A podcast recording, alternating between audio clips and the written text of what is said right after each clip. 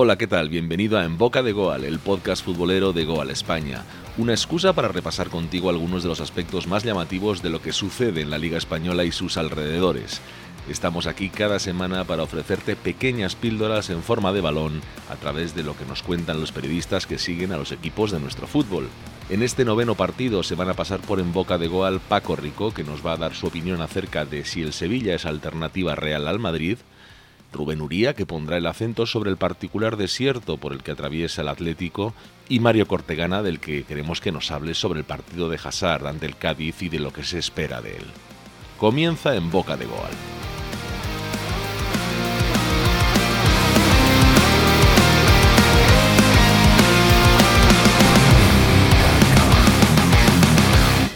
De todos los equipos con ciertas aspiraciones a ganar la liga hace un mes, el único que parece aguantarle el tirón bastante de cerca al Real Madrid es el Sevilla. Por eso nos vamos hasta la capital hispalense para hablar con nuestro compañero Paco Rico. Paco, muy buenas. Muy buenas, Lartán. Ahora mismo, a lunes, que es cuando estamos grabando este partido del podcast, el Sevilla está a seis puntos del Real Madrid, pero tiene un partido menos que lo disputará casualmente mañana en el Sánchez Pizjuán frente al Barcelona, con lo cual podría ser, visto cómo está el Barcelona y cómo está el Sevilla, que recortara esos tres puntos al Madrid, que se quedara a solo un partido y, ¿por qué no?, a seguir soñando, ¿no?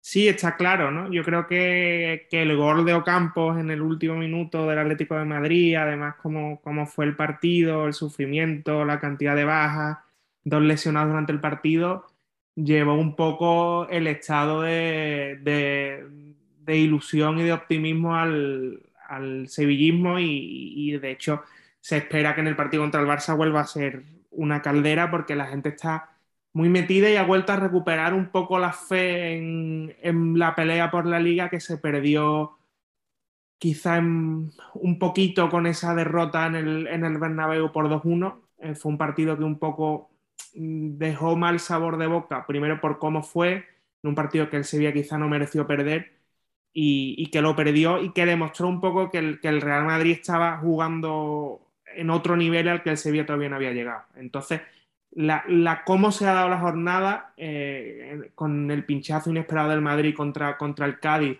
y la victoria agónica del Sevilla contra un rival directo como el Atlético de Madrid, pues han vuelto a despertar la ilusión y el optimismo en el sevillismo.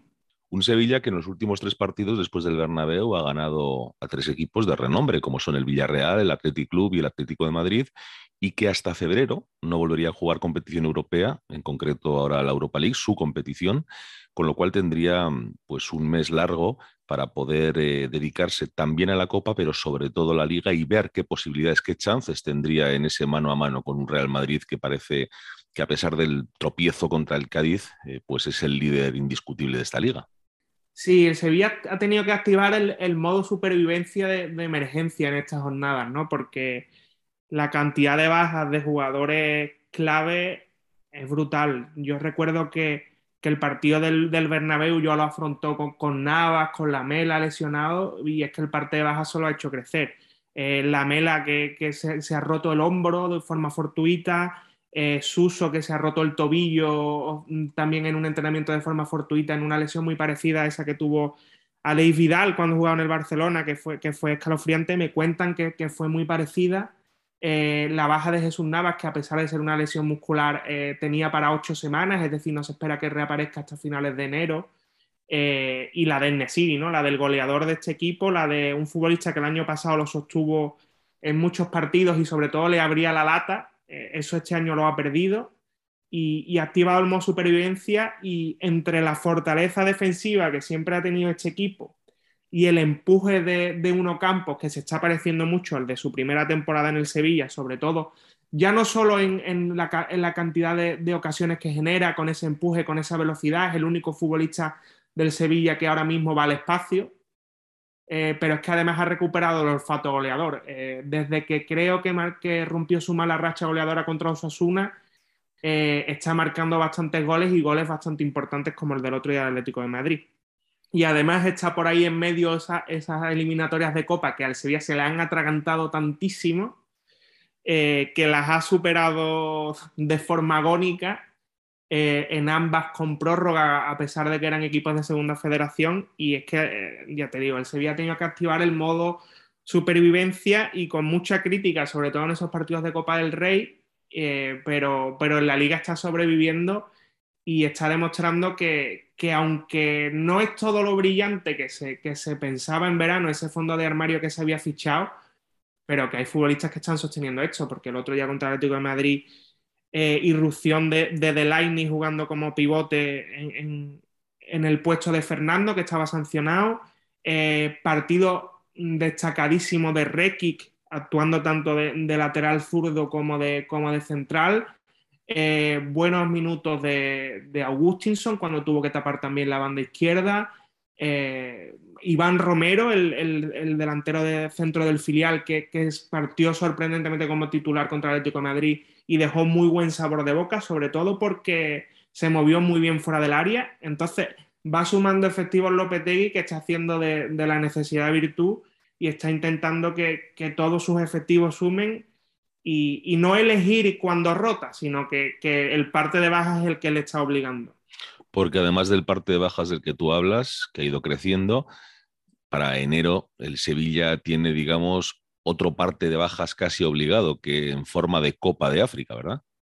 Sí, la Copa de África, digamos que, es un momento traumático, ¿no? De, que el Sevilla incluso se ha preparado para ello eh, en verano, porque el fichaje de Dimitrovic como portero no es baladí.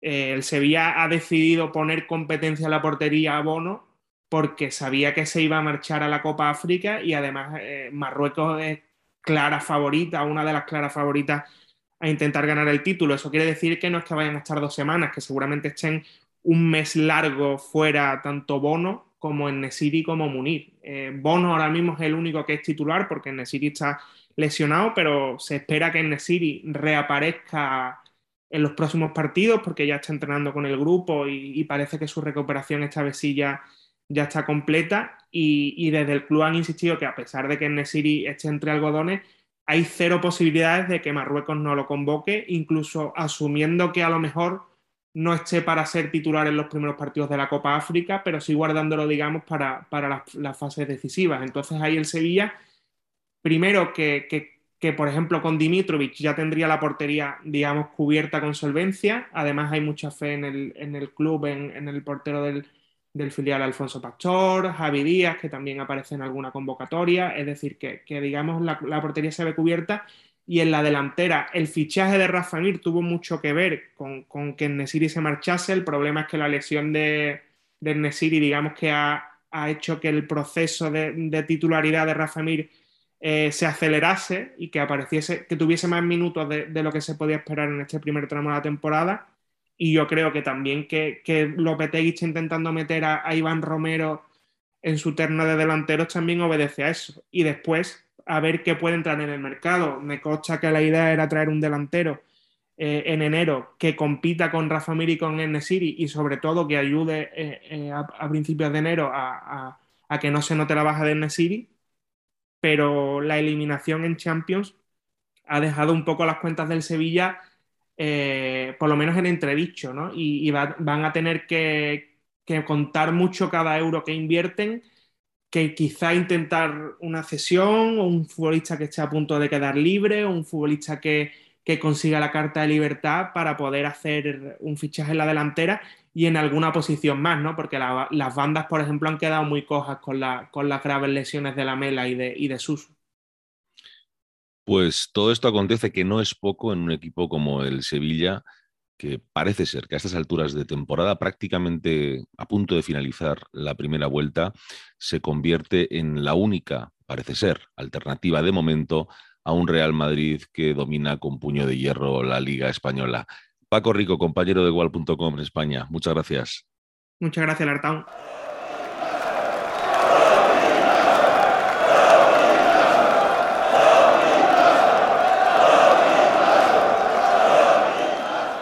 El Atlético Madrid parece haber perdido comba en los últimos compases, en las últimas semanas, de forma, no sé si alarmante, pero sí desde luego muy evidente, y por ello queremos hablar con el editor jefe de Gual.com en España, con Rubén Uría. Rubén, muy buenas. Hola, ¿qué tal? Muy buenas. eh, parece que hay un casi casi un desplome generalizado en el club colchonero, ¿no? En las últimas, no sé, en el último mes, mes y algo, ¿no? Sí, sí, parece no, lo hay. El desplome es evidente, los números están ahí. Está a 14 puntos del, líder en 17 partidos, le han metido 20 goles en 17 choques, eh, no está ni entre los tres primeros, eh, con una plantilla que ha costado mucho dinero para, confeccionar, pues no, le está alcanzando. Y el juego es malo, los resultados son peores y la confianza está por los suelos. Luego queda clarísimo que, que se declara el estado de crisis, ¿no? Que crisis es una palabra que repetimos con mucha frecuencia a los periodistas deportivos, pero esto es una crisis en todas reglas, eh, no se puede disimular. Y cuando sucede, mm, cuando sucede una caída tan, tan importante en un equipo que ha sido durante, podríamos decir que prácticamente la década que lleva el Cholo Simeone, un equipo fiable por encima de todas las cosas, no, no, debe ser, eh, no debe haber un solo botón que tocar, ¿no? Tienen que ser varios los factores que están llevando al club del Metropolitano a pasar por esta, por esta crisis, ¿no? Sí, sí, es así, es una crisis multifactorial. O sea, vamos a ver, eh, eh, la involución yo creo que la ve cualquiera. O sea, un equipo que era una roca, que ahora es un chollo, que era indestructible y ahora es pues un hospital, porque todo el mundo que va a su campo saca puntos, y que tenía una salud eh, muy fuerte, más carácter que, que, el vinagre, y ahora pues está en la UBI. entonces, esto se, puede comprender o se debe de enfocar mirando o echando la vista atrás. Que Simeone es lo mejor que le ha pasado al Atleti en su historia, es cierto. Pero que es el máximo responsable de todo lo que le está pasando al equipo, tampoco tiene debate. Entonces, él ya dejó caer en Sevilla quien no tenga fuerzas para seguir, que avise. Bueno, pues yo creo que él se lo tiene que aplicar en primera persona y luego se lo tiene que trasladar al vestuario. Y el vestuario lo que tiene es que volver al camino del que no se debió apartar, que es un equipo fuerte defensivamente, un equipo fuerte mentalmente y un equipo que sale con el cuchillo entre los dientes. ¿Que el entrenador tiene crédito? Sí. ¿Los jugadores tienen crédito? También. Pero yo creo que ya llega un momento en el que línea por línea todo sale mal y en el que yo creo que hay que hacer autocrítica, hay que encerrarse entre cuatro paredes, mirarse, decirse todas las barbaridades que se tengan que decir, hacer autocrítica y unirse, unirse de una vez por todas, porque esto sigue eh, los partidos avanzan, el calendario también, y hay unos objetivos que cumplir. Entonces, el aficionado está muy decepcionado y ahora hay que darle motivos al aficionado para que se vaya enganchando poco a poco al equipo. Si no se hace lo que, lo que comentas que debería hacerse, que es eso de encerrarse entre cuatro paredes y decirse las cosas a la cara, podría eh, ocurrir la desgracia indeseada de que el Atlético Madrid se disolviera como un azucarillo, es decir, que se rompiera esa línea que existe entre no lo sé, entre, entre el cholo y los jugadores o, dentro del propio vestuario, entre las líneas o entre las diferentes camarillas del equipo? Sí, sí, yo creo que el riesgo está ahí. Yo creo que si o, se unen o esto se erosiona del todo y el equipo va a saltar por los aires. Ya está en una situación límite, en una situación muy delicada.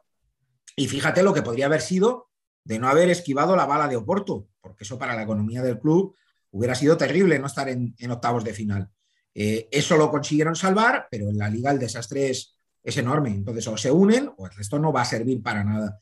Y hemos visto mm, a lo largo de muchas temporadas, porque ya peinamos canas, qué es lo que pasa en el Atlético de Madrid cuando entra en proceso de autodestrucción, que no lo salva nadie, nadie es capaz de eso. Con 10 años de Simeón, el club nunca ha entrado en una dinámica tan negativa, pero ahora es un momento muy tenso, es un momento de tomar decisiones drásticas, algunas impopulares, y creo que, es el campo el que lo pide. Hay jugadores que no están para nada, Simeone se está confundiendo mucho y lo que tienen es que juntarse, buscar soluciones, porque si no, insisto, eh, el Atleti cuando se desploma no, no, no toca fondo nunca, va para abajo.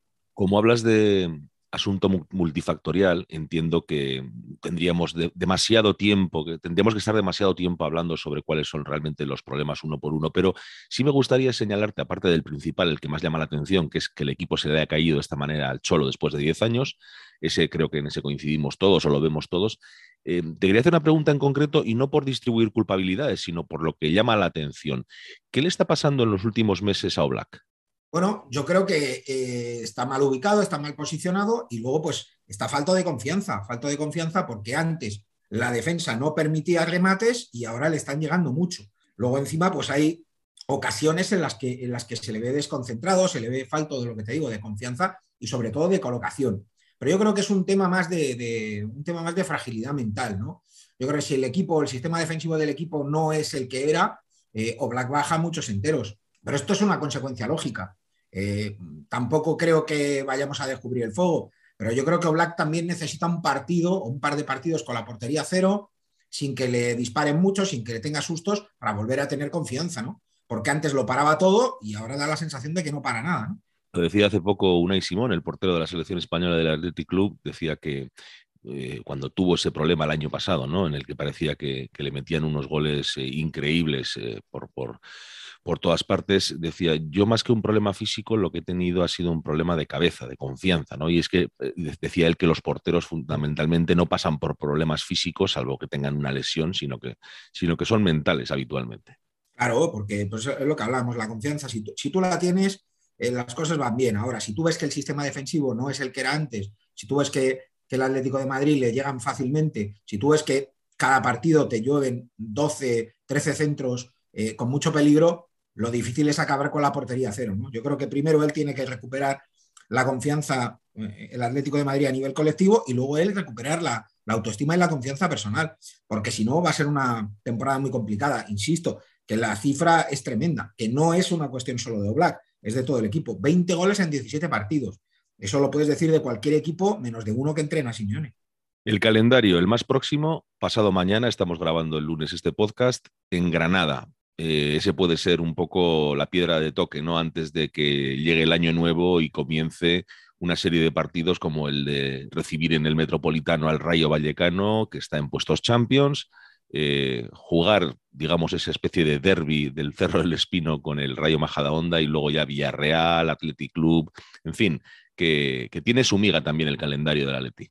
Sí, lo que pasa que aquí, eh, como sabes que yo soy cholista por definición, cholista, no de Simeone, soy cholista, yo creo que eso de partido a partido no puede ser un eslogan ni, una frase vacía, ¿no? Tiene que ser una realidad. Entonces, ¿qué más da el Rayo Vallecano, el Rayo Majadahonda, el Atleti o el Villarreal? Lo que importa es Granada. Si no ganas en Granada, todo se va a desvanecer y todo va a empeorar mucho. Entonces, por vergüenza torera, lo que tiene que hacer el Atlético de Madrid es ganar en, Granada, como decía Luis, por lo civil o lo criminal. Si no ganas en Granada, eh, se cae el castillo. Pues estaremos muy atentos este miércoles a ver de qué es capaz el Atlético Madrid en una salida que, dado el momento por el que está atravesando, fácil desde luego que no será. Rubén Uría, muchísimas gracias. Venga, un abrazo fuerte. Chao, Lardán.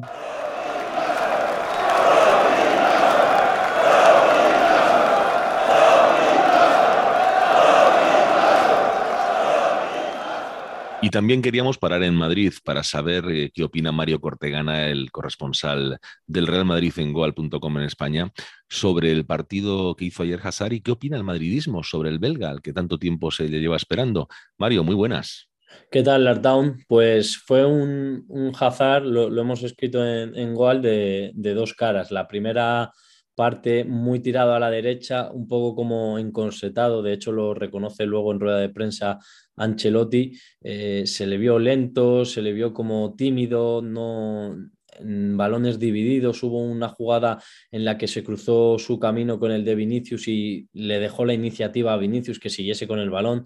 Eh, bueno, síntomas de, no tener mucha confianza y de no notarse muy bien, pero en la segunda reacciona, yo creo que a raíz de un retoque que hace Ancelotti, que, que lo pone más en el centro, que le da más movilidad, que, que es un poco la versión eh, que le ha hecho triunfar en Bélgica, aunque esté todavía muy lejos de, aquel, de aquel perfil, de aquel nivel, y termina líder en regates del equipo con cuatro, también en faltas recibidas, tres que fueron las mismas que Militao, también en tiros a puerta, que fueron dos como Cross y Benzema, eh, bueno, dio cinco pases clave, eh, se, esmeró en el cuerpo a cuerpo, fue a 20 duelos, que, el segundo que más del equipo, o sea que creo que dejó un, poco una cara más para la esperanza, siempre partiendo de la premisa, él lo sabe, lo, opina todo el mundo y lo opina todo el madridismo, de que el del Chelsea ya no va a ser, salvo sorpresa, eh, gigante.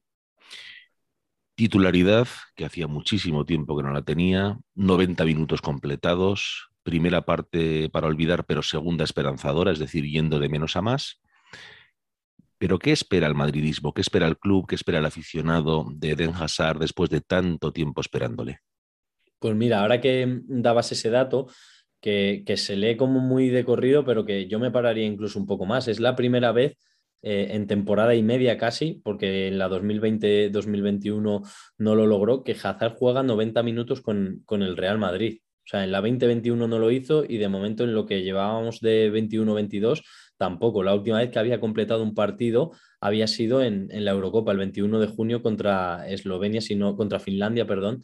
Eh, o sea que, eso te da un poco la, dimensión de, de, lo que le está ocurriendo y de lo que se puede esperar de él. Hazard había desaparecido prácticamente de los debates. Se dio una circunstancia muy peculiar en, la previa que con el brote o semibrote, como lo queramos llamar, de coronavirus en el vestuario, se caen Bale, Asensio, Rodrigo, se caen casi todos los que pueden ocupar la, banda derecha. Y en un inicio el debate no era volver a Hazard, última oportunidad para Hazard, casi la gente daba por hecho que sería perdón, Lucas Vázquez el que jugaría en el ataque. Incluso hubo algún atrevido que, pensó en, en, Peter de titular el, chaval del Castilla que lo está haciendo muy bien. Y, fue un poco el que le devolvió las constantes vitales, incluso a nivel de mm, público, fue Ancelotti en la rueda de prensa previa diciendo que iba a ser titular. Pero se espera muy poco de él. O sea, el madridismo está muy decepcionado, ve que, que emite señales pues de, preocupantes, de que no se va a recuperar, de que, de que, depende demasiado de su físico y que el físico no le acompaña, tampoco la cabeza. Y, ahora mismo eh, creo que el madridismo está plegado en, una desesperanza que, bueno, que si en algún momento se convierte en ilusión, pues mejor llevarse la sorpresa positiva que seguir confiando en algo que realmente parece imposible que llegue. Pues esta es la realidad eh, ahora mismo a finales de diciembre de 2021 de Den Hazard, el jugador que fichó el Real Madrid y que ya sea por las lesiones, ya sea por la falta de confianza, no ha acabado de dar la cara por el o en el Real Madrid. Veremos de aquí, de aquí en adelante qué es lo que ocurre. Mario Cortegana, mil gracias como siempre. A ti, Lartown.